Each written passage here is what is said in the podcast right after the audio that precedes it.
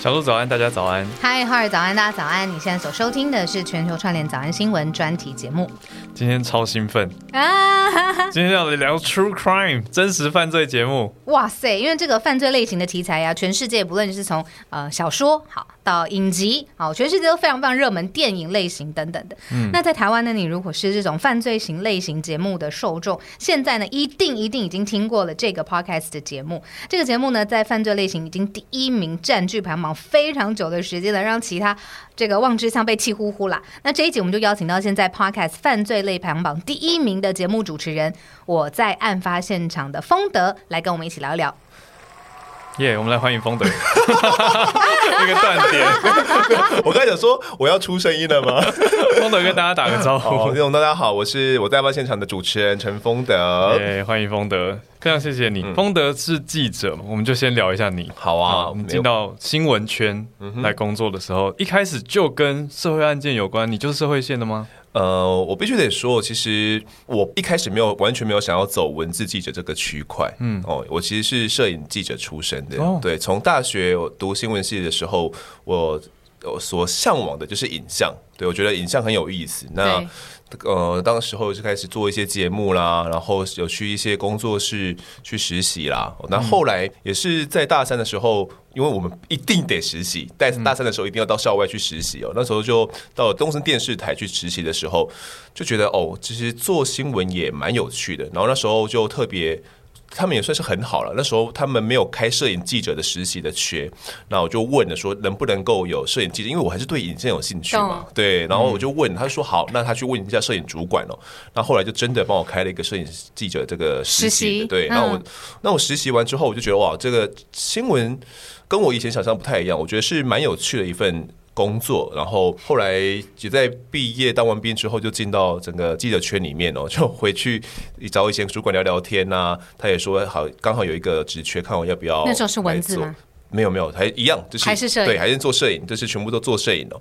那后来也是做了一阵子之后，在刚好了，也是文字记者这边有缺。那因为我们刚进摄影记者的时候，什么都要碰哦，像我刚开始先做地方带。哦，就是地方呢，就是你要接新竹 苗栗从各地传回来的这个袋子，对袋子，就是把那些摄影画面看完之后，你自己要写稿。这是地方组。那呃，我们地方组的摄影记者是专门在捡袋子的记者。OK，那除了呃走地方带之外，还要做娱乐的啦，哦，做生活的啊，党政的，等于是我们什么都要碰，什么都要涉入。因为可能长官也不知道说你对什么东西有兴趣，或特别敏锐，可以发挥的很好。没错，其实也是做党政的。东西之后才发现说哇，真的很难，因为在现场你的观察力要非常丰富，那你要自己去，你要自己有自己的观点了。可能这样社会的东西对我来讲会比较简单一点。我们来帮大家听众来补充一下，到底怎么是社会线？对啊，对不对？因为这个在新闻圈当中，其实大家都有一个默契了。是，但是对于一般当中，呃，什么是呃生活案件？对，然后什么是社会？那这中间交集是什么？到底主要跑的是什么内容？这个社会新闻的话，我觉得主要就是大家想跟烧杀掳掠哦有相关的四个字定义结束。对，跟警察有相关，跟消防有相关。嗯，哦，这方面消烧杀掳掠，对，然后跟犯罪的行为有相关的话，我们都归类为在社会案件里面，还有跟司法相关哦，也是在社。会的新闻里面，所以在当初在接触的时候，觉得哦，其实蛮有意思的。后来就转到这个社会线的文字记者，那一直到后来我才转到 ET Today 我们现在的公司来，对，然后成为这个网媒记者，对，就是算网网对网络媒体。因为也是觉得整个大趋势有点改变了，这个电视媒体跟网络媒体其实有点此消彼长，然后就觉得嗯，可能未来可以投身到这个网络新闻的世界里面，对，然后才才过来这边做起这个网络新闻的社会记者的这个身份。哇，你听看，他真的是一个第一名 podcast 节目主持人，声音好好听，声音好听，然后讲话有条理，富有资讯量。对，但除了是第一名的 podcast 主持人以外，现在丰德也还是记者，对不对？还是其实应该说这个身份没有放下，但是。嗯，我现在的工作量没有办法让我肩负第二个工作了，就是我没办法再去跑线，没办法再去一些现场，然后没有办法再去警局经营我自己的人脉。对我来讲，这个东西应该说节目本身都顶太重了，所以这个社会记者我必须得暂时先放下，我先必须把我的节目本身先顾好再说。理解。那我们就回头来聊聊这个节目本身吧。如果还没有听过我在案发现场的全新的一副新的耳朵，你要跟他介绍这个什么节目，你会怎么说？哦，这是个什么节目呢？我想一下哦，我们是一个谈论真实犯罪的节目。好，那呃，我们的。节目属性归类在真实犯罪嘛？那大家可能不知道什么是真实犯罪。嗯那如果我们讲几个节目名称的话，大家可能会比较有印象哦。比如说哦，法眼黑与白哦，破案一线间，台湾启示录，台湾大搜索哦，这些东西我相信大家可能 电视节目 对电视节目大家可能都听过。简单来讲，是一些刑案节目嘛。哦，那大家可能电视上都看过，或者是华视新闻最早期的法网。我们的法网那个这个节目非常有意思，它也应该算是台湾最早期的真实犯罪节目。对，那它讲的就是非常多的呃一些刑事案件，那可能是将它真实的处理呈现出来，那呈现在观众的面前哦。所以呃，其实这个真实犯罪英文叫 True Crime 嘛，那其实全世界大家都非常着迷这东西。像刚刚开始小鹿所讲的，那这个 True Crime 的东西到底为什么会？有趣，或者是大家会想听呢？我觉得是因为，嗯，好奇一个背后的人性吧。就大家会不知道说为什么，为什么对方会那样子犯罪，而且他。有些人会对这种犯罪非常痴迷，痴迷对，会真的是会一直去追那个影集，追那个人，然后想象他的汉尼拔不就这个样吗？各种，这是他的心理的状态，为什么会做出这样的事情？他觉得哇，我好好奇，我对这些好有兴趣，然后会去研究这一个杀人魔他的整个背景、他的过往、他的成长的脉络，为什么变成对？为什么会变成这样？所以呃，我觉得。真实犯罪，它会吸引人的点是在这边。那我们节目来讲，我们节目定义除了跟这这些那么多的 p o c k e t 节目，我们也不是第一个真实犯罪的节目，也不是华语第一个。但是我们的节目叫做《我在案发现场》嘛，其实这一个节目名称就把我们 怎么讲，有点像搞死我们自己啦。切出一个定位啊，精髓对，就是我们希望说让听众身在。案发现场，临场感，对对，那这个临场感怎么营造出来就非常重要，就是我们没办法。因为 podcast 有非常多种形式哦，可能就是单口、双口哦，其实一个人、两个人主持人这样对谈。嗯，但我们选择的反正是最难的，是一个访谈的形式。那其实像浩浩尔、小鹿你们也是一样嘛，你们也是这样访谈的形式。对我们来讲，就是每一次的来宾都是不同的人，对，所以呃，我们每一次都都是要邀请到一个新的人，然后带我们进到一个完全不同的案发现场。嗯，对，那这样的每一个人。的生活经验，他对看待一个案件的角度都会有所不同，那就会带大家进到一个不同的案发现场哦。所以我觉得，其实我们的节目虽然有点逼死自己，但是我觉得反正是嗯，大家喜欢对大家喜欢的点，应该就是在这边。哎，我好奇差一个，问一个非常煞风景，为什么 True Crime 都是这些杀人魔？他说的烧杀掳掠，那那些什么经济白领，那个逃税的这种，就就太无聊了，是不是？真的，就是没有人想听吧？会计的这个会计的第十五个表格那边出了一些漏洞，这种就不在你的那个案发现场里头。文书的细节，对对对对，这个偷签了一个名，违反了一个什么？听起来无聊。对啊，这也是犯罪，但不是 True Crime，也是犯罪，但。但是应该来讲，这个东西大家比较没有那么多的吸引力，大家没有那么好奇啦。对，大家可能比较。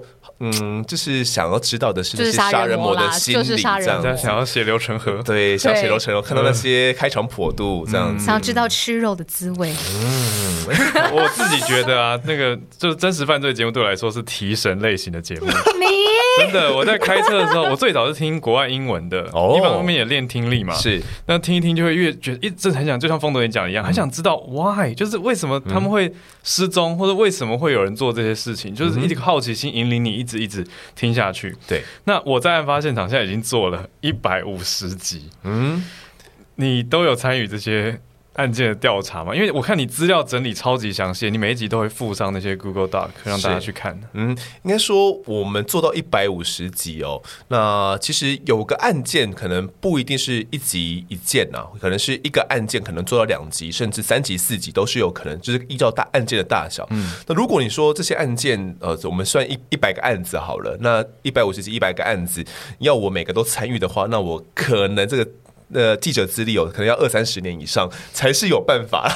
对，而且像社会记者，我们有分北中南区嘛，哦，那北区有北北部的记者，通常我们就支援北部的，除非是有非常非常重大的案子，才可能支援到中南部去。嗯，不然的话，基本上我们就是专门跑北部的案子而已。所以你说中南部的案子，可能有听过，那但是你要详细聊，对你详细要聊的话，其实是很困难的。所以对我们来说，我们呃最重要的就是要去邀请这些来宾，那要去邀请当时的承办的远景哦，那警方或者是法官哦，当时或者是当时有跑这个案子的记者，找他们来谈。所以这就是逼死自己的地方了。哎，可是我很好奇，就是你刚刚也说你要经营跟呃警界的人脉嘛，然后你要跟着一起办案，那会不会其实你也培养出了一套敏锐的？眼睛，然后反而记者这个角色在整个你跟案的过程当中，意外的发生了一个关键性的突破性的角色，会吗？你是说我在以前在记者身份的身份哦，我必须得说，有时候会有，就是嗯，对我们来讲，社会记者在一个案件在发生的时候，其实我们是同步在赛跑的，而且是跟其他家的媒体一起在赛跑。那大家都在做一样的事情，那你怎么样？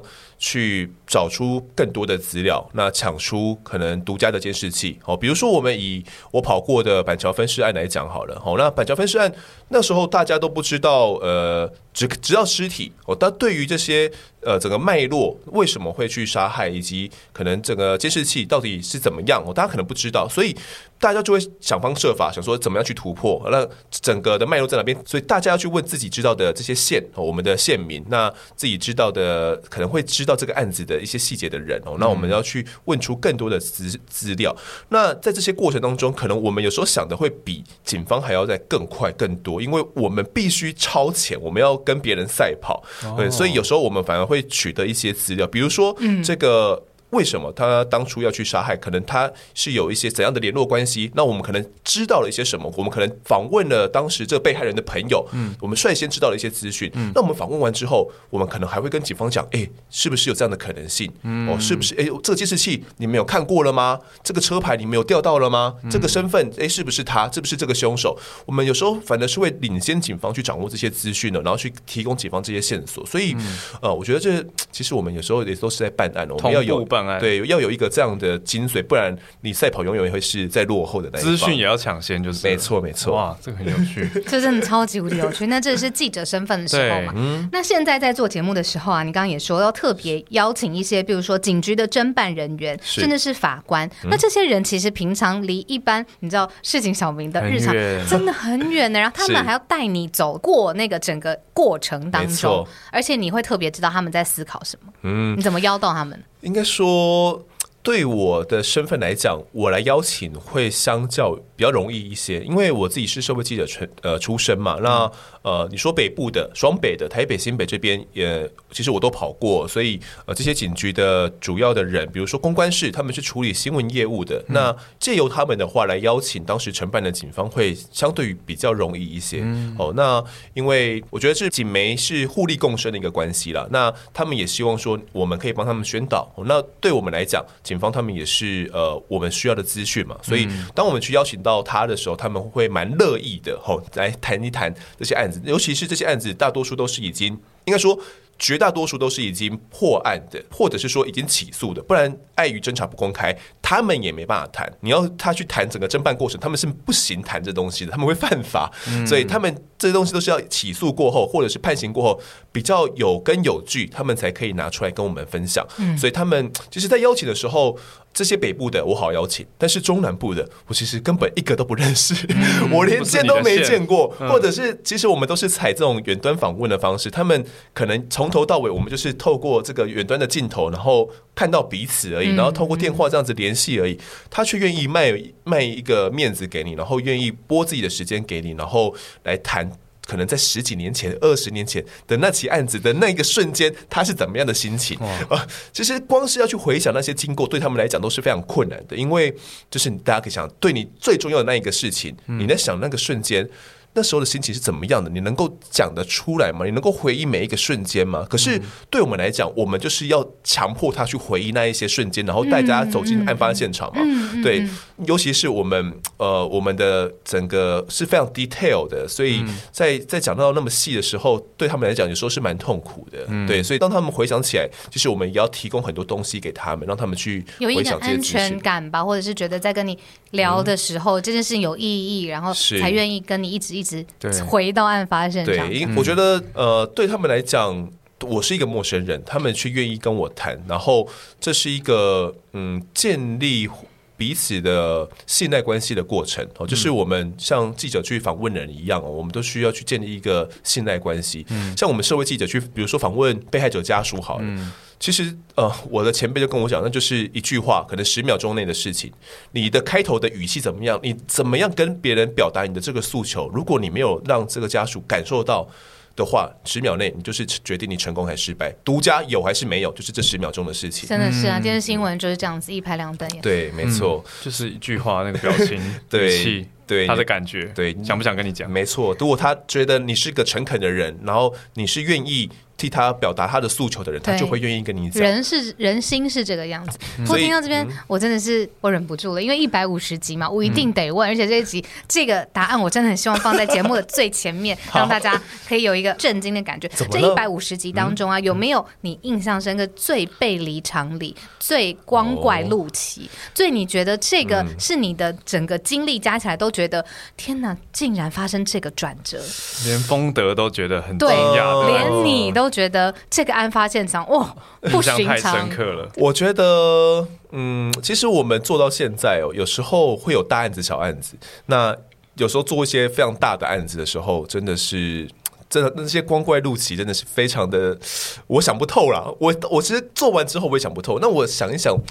举个例子给我们。我觉得最特别的案子是搞鬼案，应该是也是我们近期在做的案子，是 S Two E P 的一二四一二五，哦，是主案情的部分。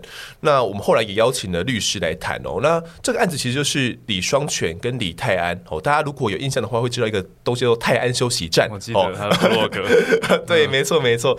那时候是南回哦，有一台列车它翻覆了。那翻覆之后，大家就怀疑说，哎，会不会是？李双全、李泰安他们兄弟党搞的鬼哦，把这辆列车搞搞到出轨翻覆，而且最后面这个死的人是李双全他的太太，叫做陈世红琛哦。这个人他死了，而且死的很很奇怪。他他被送医之后，他原本在体内所查出的是没有什么样的一些出血症状，可是后来在加护病房的时候，他的。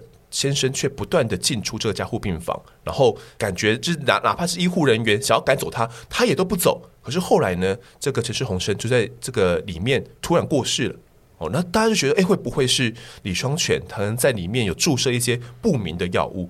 可是这个不明药物，哪怕是我研究到最后，然后法官研究到最后，也不知道到底是注射了什么东西。法医把东西全部都拿出来看，解剖的东西都都解剖了，而且是第一个法医解剖之后所看到的鉴定报告，后来被全部推翻，大家不采信。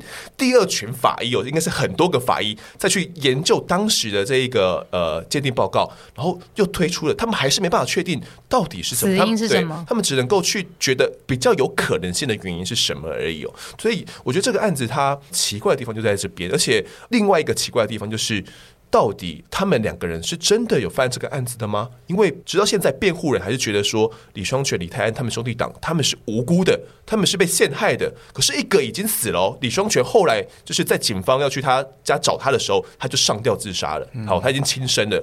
我想说，哇。难不成是因为我们当时媒体大批这样的披露，然后这样去报道他，所以双全对他可能是因为觉得要呃保卫自己的名声，所以就自己上吊自杀了。嗯哦，是因为这样子吗？那李泰安后来又一副处之泰然的，衍生出后来的这个泰安休息站哦。所以到底李氏兄弟党他们有没有犯案？大家就非常好奇。只是很多的听众听完这个案子之后，还是跟我们讲说他们。有些人是站在律师那边的，而且很多哦。有些人觉得李双全他们是无辜的哦。呃，有些人其实是站在警方那边，觉得他们就是有做，只不过是科学的证据当时能够采集到的没有那么多而已。嗯，对，悬案，对，应该是应该说定罪了。那只不过到底有罪或无罪，还是是被误判的，是冤案？这我觉得这就是。就我觉得就是非常值得探讨的地方，也是大家觉得啊，这个的案子迷人的之处。嗯，我的悬案是玄妙的悬，玄妙的玄。的一个案子啊，对啊，这种所以丰德应该处理过很多这类型的案件，就变成说你的位置很奇特，因为你是一个旁观者，是。有时候像法官，对啊，你同时看到两边出来，那当然内心会有一些想要去做判断，可是有时候发现你又不能真的判断不出来，嗯，对，因为我觉得对我来讲要去。我要的角色其实不是说我要去知道一个真相，因为我觉得最重要的是我要带着听众去知道各个面向，可能是包含着怎么样的一些议题哦。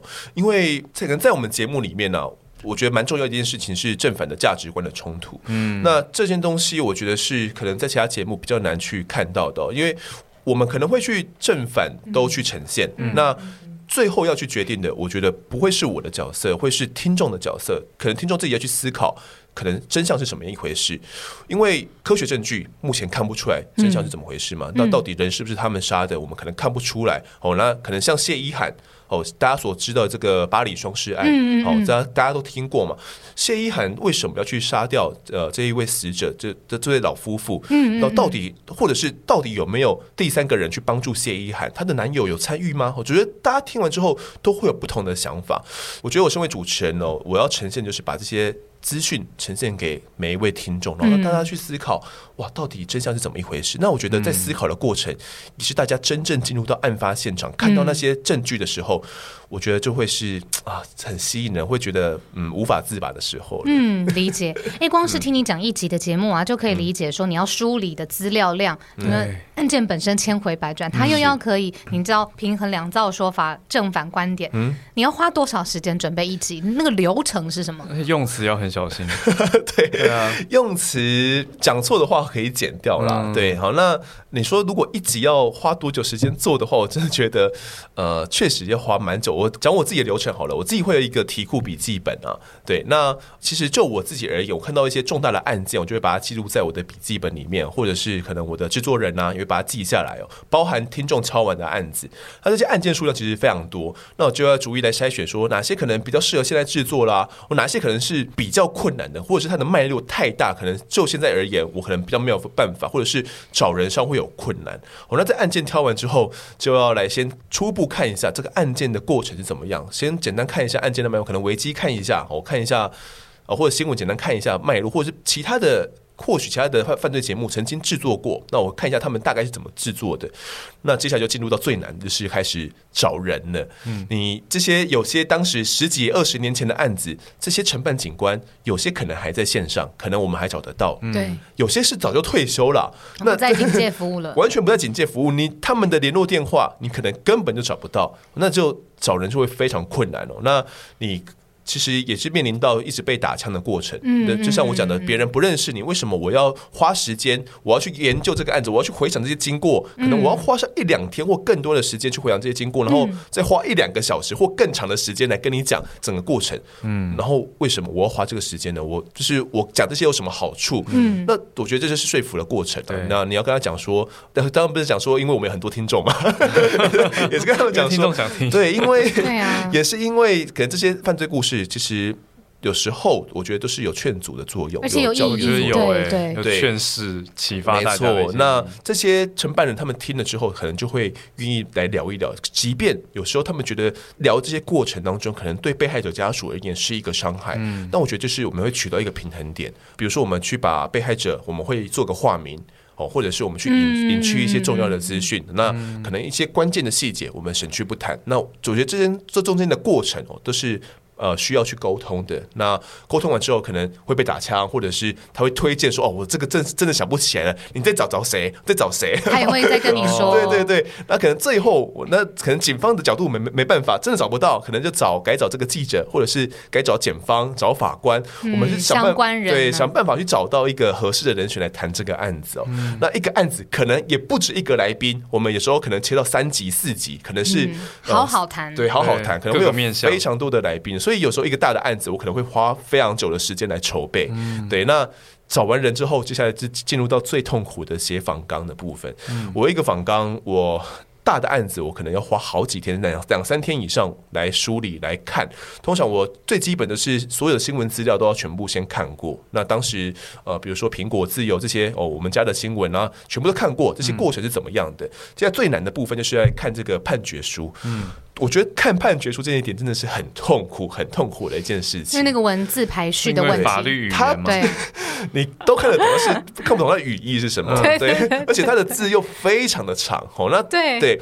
即便我我们会有所谓的这个法官不语哦，是法官对他们来讲，他们要讲的东西全部就在这一份判决书了。对，他们也不会再去对外发言哦。对，哦，所以法官不语，对他们要讲的东西都在这个判决书里面了。你一定得看。对，那如果我不把这个东西看仔细的话，我可能会有所疏漏。大家要知道的是，我们看电视新闻的话，可能一百秒的时间哦，那这一百秒时间你能够吸收到多少资讯？这那个那么多五六十页的判决书，你他能够跟你讲得完吗？不可能，他只能取一个。觉得呃比较精要一句标一句话标题跟你讲而已嘛。哦，那好，那我们不看电视新闻，我们讲网络新闻好了。这些文字新闻，那也是可能五六百字、七八百字，大家可能觉得极限顶多一千字，没人看了。对，一千字这些东西，对，也是取精要而已。对，那很多东西大家其实是没办法去，大家没办法去告诉你那么多哪些线索、哪些证据，为什么法官不采信，他根本没办法跟你讲到那么细。对，可是我就必须。把这些东西都对爬书之后，然后整理出来，并且提供给我的听众们了。然后，其实这个过程就是非常痛苦。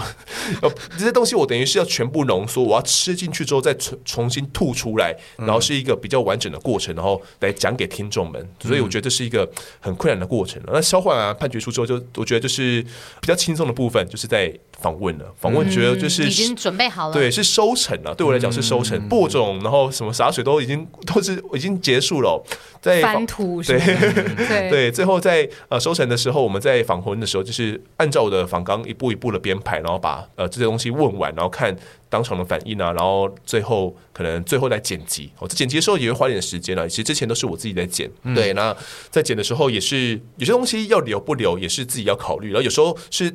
来宾他冲的太多太快了，嗯，有些东西他讲的可能太猛烈了，可能会害到他，对，可能呃，你要帮他想，对我要帮他想一下，对我觉得，对对，因为我觉得这是社会记者，我们本身有时候，对，对，我们要帮帮助我们的受访者，这个对要保护他，因为他们有时候没有想到那么多，这些东西讲出去之后会有怎样的后果，他们可能没有想想到，所以我们最后在剪辑的时候也是要稍微保护他一下，所以最后面才会是一个大家听到的成品哦，对，那上。上架其实呃不用我管，是制作人管。那基本上前面的东西都是我自己在负责。理解。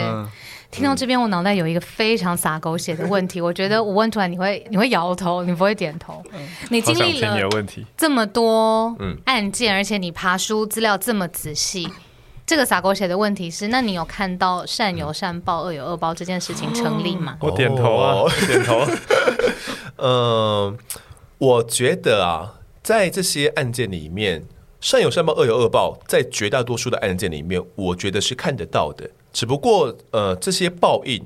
嗯，是大家觉得合不合？有有没有合乎你自己的正义啦？哦，对，理解理解。对，报应一定是有。那有些，但是你说是原本是有罪，然后变无罪的，这样是比较少看到。但是通常这样是会是冤狱的案子。那可能一部分人会觉得说，那你冤狱，你让他变成无罪，然后让他最后面可以出来，这是正义呀。可是有些人觉得他是他是有罪的，所以有些人觉得是呃。善有善报，恶有恶报的同时，我觉得另外一部分人并不这样子认为。换个角度来讲，我觉得所谓的恶有恶报，可能大家觉得可能有期徒刑哦，或者是无期徒刑，觉得并不是他应该要有的报应。觉得他这么可恶，他杀死了那么多人，他就应该要判到死刑。哦，以我们最近的这个台南杀警案来讲，嗯哦，这么我们最近才发生的这个案子。觉得杀杀死了两个警察，而且是以这么残忍的手段来杀死，嗯觉得他一定要判处死刑。哦，那或者是我们之前谈过的哦，这铁路杀警案来讲，哦，这就是李承汉的案子。李承汉的案子，大家觉得哇，他杀死了这个李承汉，那他就一定要判死刑啊？警察那么保护我们，为什么不判他死刑呢？哦，那那大家可能没有想到的是，这些罪犯他的背后的脉络是什么？他的犯案动机是什么？那他的心理状态是什么？嗯，比如说他有思觉失调症。哦，那他思觉失调症是有其。真的有视觉失调症吗？啊，如果有的话，为什么他在当下会有那样的举动呢？我觉得，呃，大家通常不会有那样全盘性的思考哦，导致说大家会觉得说，这些人就是一定要判处死刑。嗯那我觉得，在我们的节目里面，其实多数的听众他们在讨论这个死刑议题的时候，直到现在，我也我还没讨论这个议题，嗯，因为我觉得这个议题非常的呃沉重，因为我觉得这东西也不是。简单可以讨论起的，对我觉得可能我们透过我们的节目，我们多研究一些案件之后，等到合适的时机，我们再来探讨。对我们而言，我觉得现在探讨可能会有些太早。可是，呃，我自己在看，可能大家在看这些因果报应，并不是有一个绝对值。有些人觉得他就一定要死刑，有些人觉得不是嘛？那我觉得每个人心中正义的样貌是不太一样。对，正正义正义的样貌不太一样。有些人觉得他有被关就好了，觉得他应该要被教化。重点不是判死，有些人觉得他重点是他要能够。对这个社会有所回馈，他关出来之后，他是真心悔改，而且被害者家属他最后是愿意原谅对方的，嗯，得到安慰，对，得到安慰的。人死，他真的得到安慰吗？我就是我，我心中是问号的。我曾经问过一个受访者，他他是跟我讲说，呃，他哪怕是死之后。被害者家属也是没有得到安慰的，他们可能当下觉得安慰，可是多年之后，他们仍然是耿耿于怀的。嗯，对，所以到底对被害者家属而言，死刑是最好的选项吗？我觉得我是打问号的，我并不知道这个真相是什么，所以我我对这个议题也很好奇哦。嗯，所以你才觉得不适合现在这个时候谈，开启这个大的题目。没错，没错，没错。很厉害，我觉得对啊，就是有的时候大家会讲说什么乡民的正义啊，或者到底每个人心中的正义那个尺啊，对，是什么样子？那我会好奇的是，丰德现在做了这么多集，他刚刚又一直用到说逼死自己或者很痛苦这些字眼，那你自己还会看其他的犯罪节目或者听犯罪节目吗？哦，对我而言，我觉得一开始的时候我去听蛮多的。因为呃，我必须去研究其他的节目类型嘛，那可能知道说其他节目的优点在哪边哦，那可以改进的地方在哪边。那我涉猎了很多之后，我现在比较专注的是。我在做我自己的案子的时候，我去看其他的节目怎么做。对，那他们呃切的面向有哪些？那哪些可能是他们遗漏的？对我而言，可能现在主要是这一部分。那除除了这部分之外，可能也会去看一些书籍啊，因为我觉得去谈呃真实犯罪哦，它是一个很大的一个面向。那它的心理层面啊，这些东西，我觉得都是需要去更深入去研究的。对，那我觉得有时候也是需要去充实自己了，然后知道一些比如说国外的一些重大案件等等的，然后一些犯罪心。心理学这些东西，对我觉得更深入去了解之后，才有办法去带给听众更多的东西。层次，哎，做这个节目对你来说最大的成就感是什么？以早上新闻来说，我最大的成就感就是哇，世界各地的朋友上来聊天、串联、分享新知。对我在案发现场来说呢，对我而言，我觉得除了听众的回馈之外，另外一个方面是我们是真实的有帮助到了某一些人。大家可能会很难想象，我谈真实犯罪是真的能帮到什么人吗？对，哦，那。比如说，我们就讲这个铁路杀警案好了，哦，这个这个案子，这个案子可能大家会不理解什么样是司法精神鉴定，因为那个时候李承汉杀杀死这个李承汉的凶手，他在一审被判了无罪。大家去回想一下那时候新闻哦，为什么去杀？对，为什么会杀死一个警察还能判无罪？这个社会公理是怎么一回事？嗯，当时的主要原因就是因为去替这个。